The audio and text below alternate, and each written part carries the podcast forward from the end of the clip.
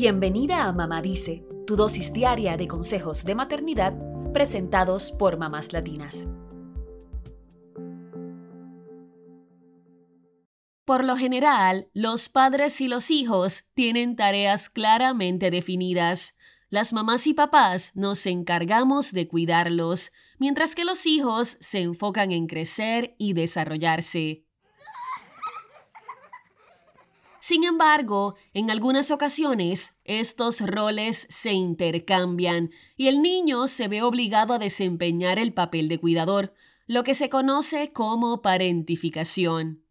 En esta situación, el pequeño suele asumir responsabilidades de adulto o hasta se encarga de cuidar a sus papás, no obstante, este cambio de roles puede ser dañino para ellos y tener consecuencias emocionales y mentales negativas a largo plazo. Existen dos tipos distintos de parentificación, la instrumental y la emocional.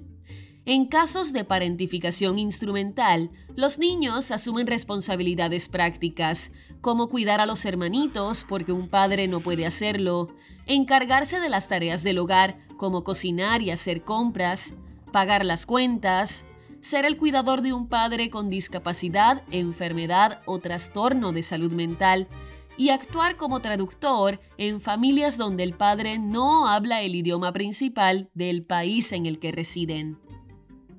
Por otro lado, la parentificación emocional implica que un niño brinde apoyo emocional a su mamá o papá, lo cual se manifiesta cuando los niños tienen que escuchar a su mamá o papá hablar de sus problemas y brindarles consuelo y apoyo emocional.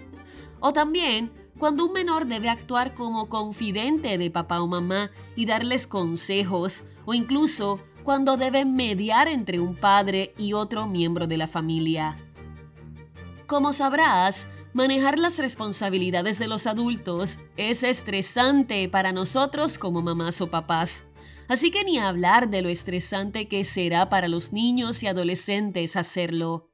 Por eso, los menores podrían verse afectados negativamente ante la presión que reciben. Por lo general, los niños parentificados no reciben validación sobre sus sentimientos se ven obligados a lidiar con ellos por sí solos. Esto hace que duden sobre ellos mismos y hasta que sientan culpa por sentir o necesitar algunas cosas. Además, el estrés crónico de la parentificación puede manifestarse como ansiedad, depresión u otros problemas de salud mental.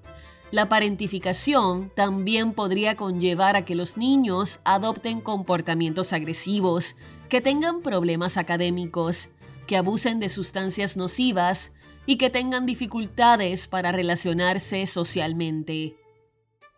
Pero lo bueno es que la parentificación puede dejarse atrás. Si piensas que alguno de tus niños podría estar siendo parentificado en algún grado, ten en cuenta que cambiar la dinámica lo antes posible será beneficioso para su desarrollo. Para hacerlo, podrías buscar ayuda de algún experto en salud mental para que puedan identificar las dinámicas de parentificación en el hogar que a veces podríamos generar sin darnos cuenta. Si tu hijo está sufriendo efectos negativos, como ansiedad o depresión, no te demores en buscar ayuda. Siempre es posible y necesario evolucionar en las dinámicas familiares y buscar la forma en que todos en casa se sientan a gusto con el papel que ejercen.